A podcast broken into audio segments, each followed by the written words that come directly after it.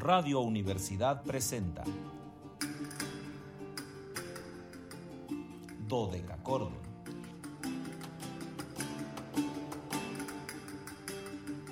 Un programa para encontrarse y reencontrarse con los autores y composiciones de la antigüedad, el medioevo, el renacimiento y el barroco.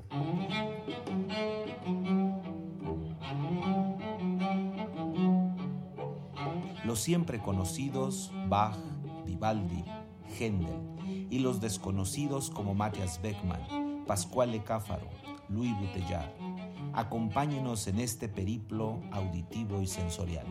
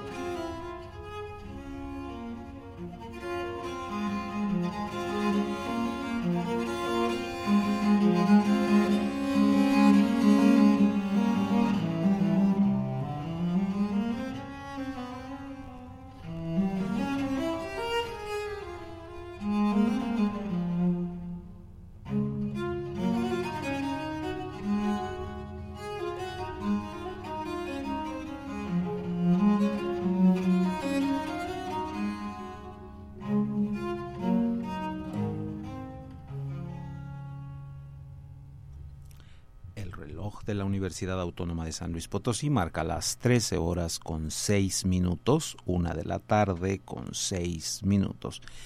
Calidad, no, no, no, no, no. Bueno, pues qué les digo, si ya el verano este que llegó a la ciudad se quedó instalado aquí de manera permanente, ya no tenemos más que la calor es lo único que impera en esta ciudad los últimos tiempos, entonces no puedo decirles más que cálidas, otoñales, antiguas y sonoras tardes, estimados radioescuchas. Bienvenidos a este su espacio radiofónico de la amplitud modulada de la universidad, titulado Dodeca Cordon en este viernes, viernes, viernes 18, ya estamos a 18 de noviembre, ya se está acabando noviembre. Les dije que en cuanto empezara se iba a ir y no es mentira, estamos más de la mitad de noviembre, ya estamos casi acabando con este año. Y yo soy Luis Fernando Padrón Briones y seré su anfitrión en un banquete histórico musical. Hoy más que nunca su anfitrión, hoy más que nunca banquete. Ya ustedes, ese nada más fue el ambiguo. Imagínense cómo va a estar el plato fuerte de lo que les tenemos el día de hoy preparado en Cordon. Ya saben que los invitamos a seguirnos a través de las redes sociales en www.facebook.com diagonal dodecacordon slp, dodeca con K y CH dodecachordon slp con mayúsculas. En Instagram síganos como dodecachordoni, ya saben que cambiamos a números romanos y quedó como dodecachordoni y en Twitter arroba dodecachordon. Ya saben que ahí todo con minúscula, muy importante, pero más importante que nunca olviden que el 444 826 1348 nuestro número telefónico de siempre, el de toda la vida, el que está ahí listo. Eh, no llamen a FM porque ahí no hay quien les conteste. Llamen acá, nosotros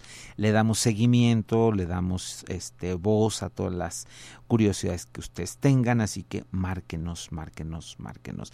Y ya saben que hoy es viernes, viernes de podcast, viernes de quedarnos en la nube, viernes de quedarnos guardados en nuestro programa número 93. Imagínense, ya tenemos 93 programas guardados, bueno, 92 hasta el momento, estamos grabando el 93 el día de hoy, así que pues ya nos estamos acercando a la centena, tal como les dije, no vamos a llegar a los 100 en este año, será el año siguiente, pero pues ahí vamos, ahí vamos, coleccionando programas.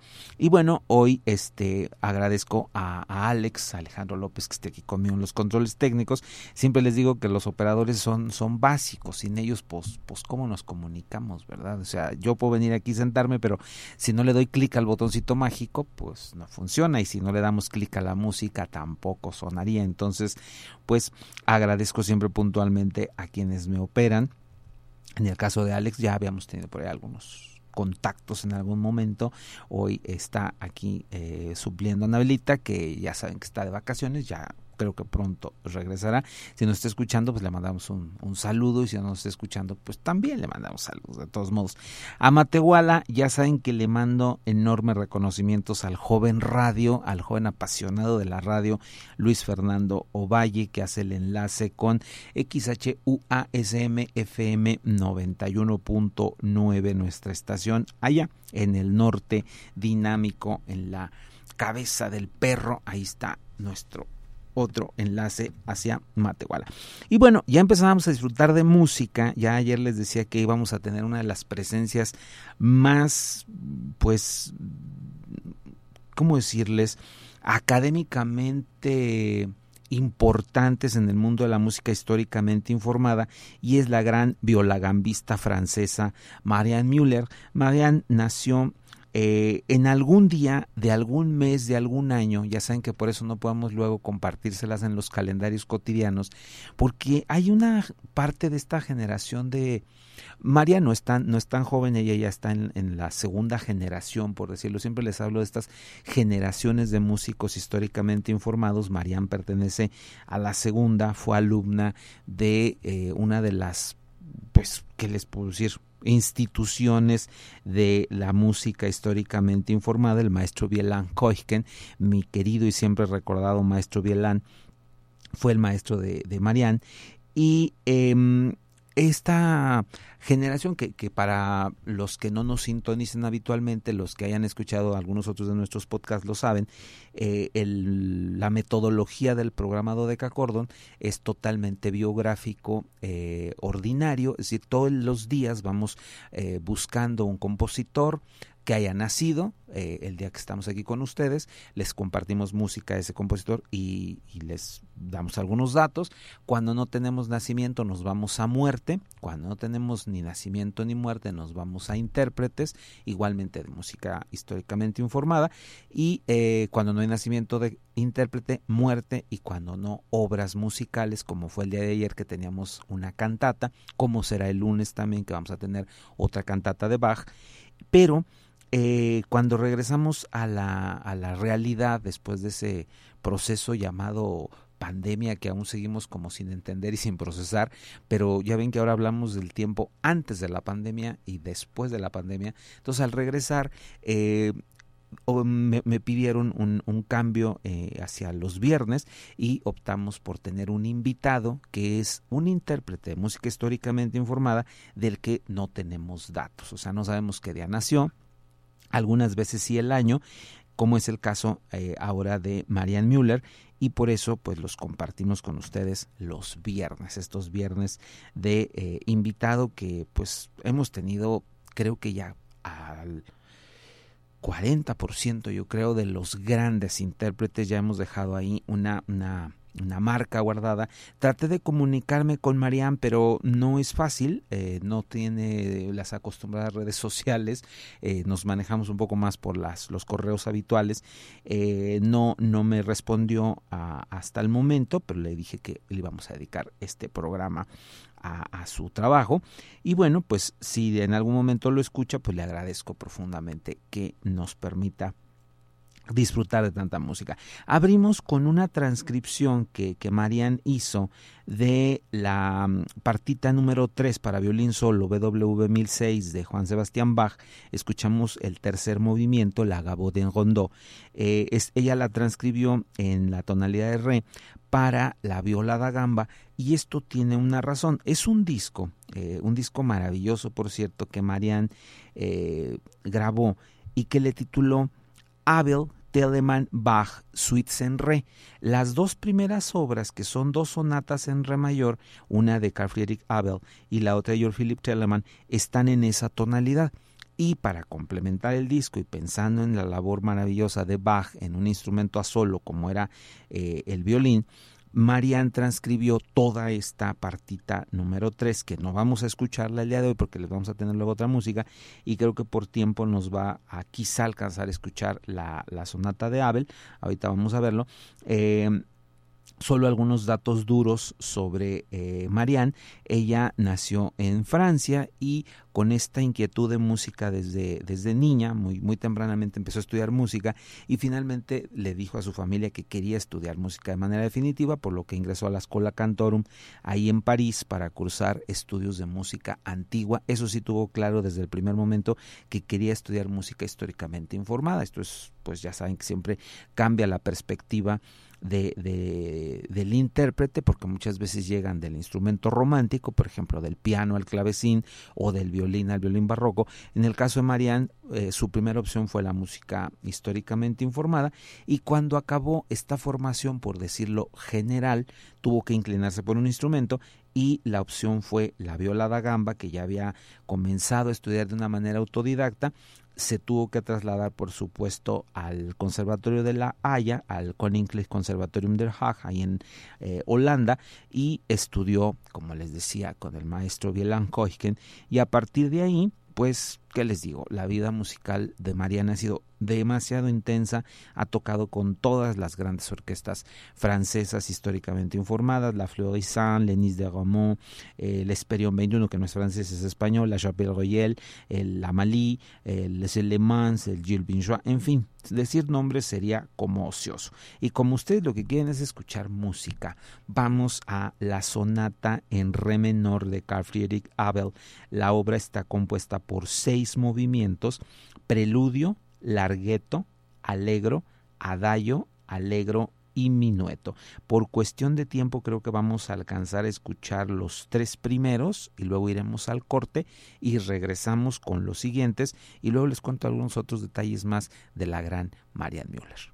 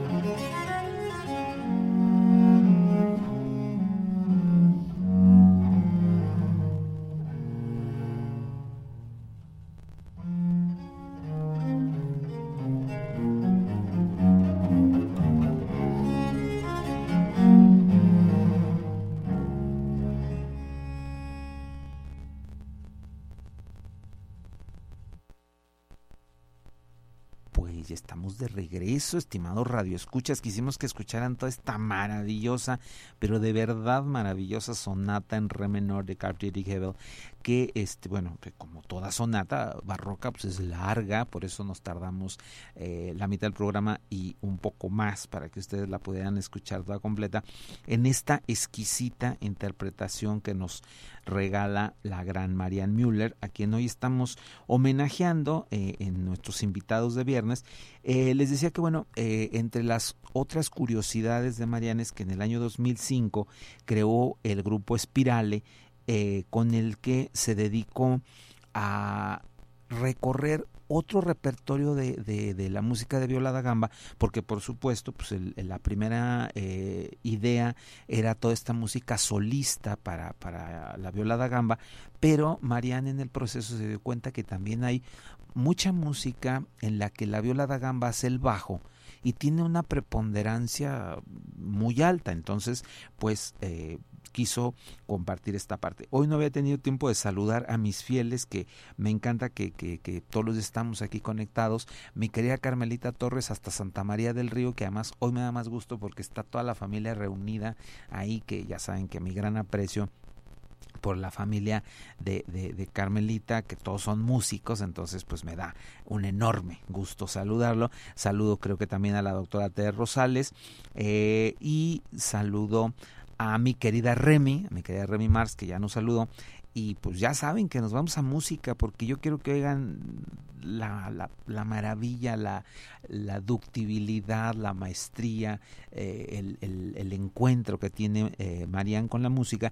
Y vamos a la sonata en re mayor de George Philip Telemann. Vamos a escuchar dos movimientos, el andante y el vivace y regresamos solo para despedirnos. Entonces, eh, vamos, andante, vivace, sonata en re mayor, Marianne Müller a la viola da gamba.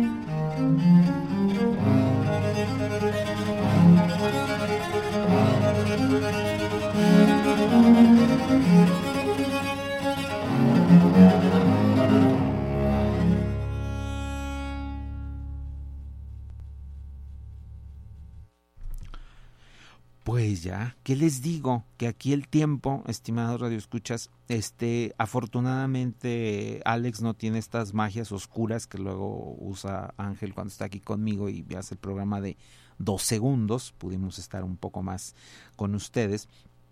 Pero eh, pues el tiempo, el tiempo es esta cosa relativa. Ya lo decía sabiamente Albus Dumbledore, el tiempo, cosa misteriosa no sabemos qué sucede con él, ¿no?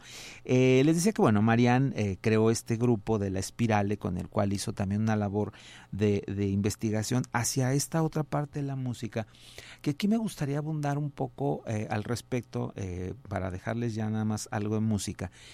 Em, durante el, el, barroco, el, el bajo era una de las partes más importantes de la, de la música. El bajo era como la conductibilidad de la música, era lo que conducía los elementos, los hilos internos, era el bajo. El bajo habitualmente lo hacía el maestro, no, no el, los demás músicos, sino el maestro, y lo hacía habitualmente desde el clavecín o desde un instrumento como la viola da gamba, que al tener una enorme capacidad discursiva, la viola da gamba puede ser un, simple sonido grave, eh, un, un, un, pedal, como decimos nosotros música, pero también puede ser todo esto que ustedes escucharon, estas eh, mm, posibilidades de ir bordando elementos, ir bordando voces, ir apareciendo diferentes sonoridades, un instrumento muy, muy múltiple, muy variado, muy eh, mm, armónico, es la palabra más correcta, es un instrumento armónico. Esto hacía que el bajo tuviera estas posibilidades. Y Marianne Müller lo, lo descubre y por eso crea eh, este, este grupo, que era muy parecido a, lo que en Inglaterra se van a llamar los consorts. Estos consorts eh, que eran agrupaciones, que hemos hablado aquí mucho, agrupaciones de un solo instrumento para ver todas las capacidades sonoras. Y eh, estas búsquedas Marianne las llevó a otro grupo que es eh, con el que también pues hizo cosas maravillosas.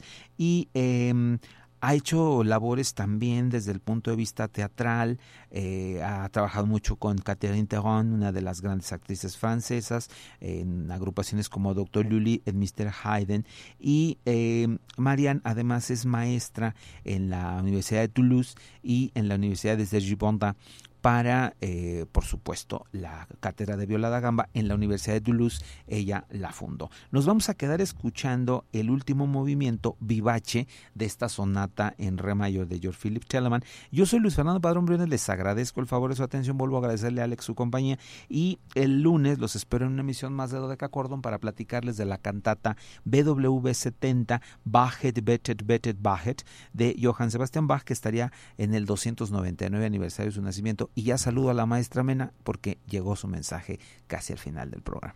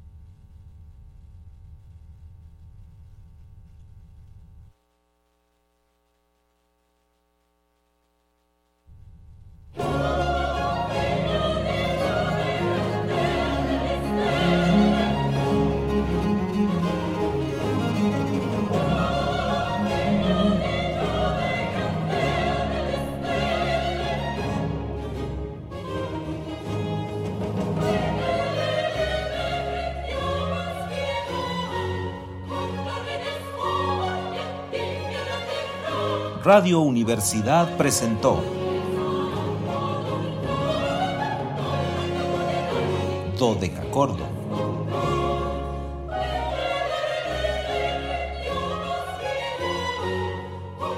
El espacio para compartir con los grandes autores de la música del pasado. Nos encontramos en la siguiente emisión.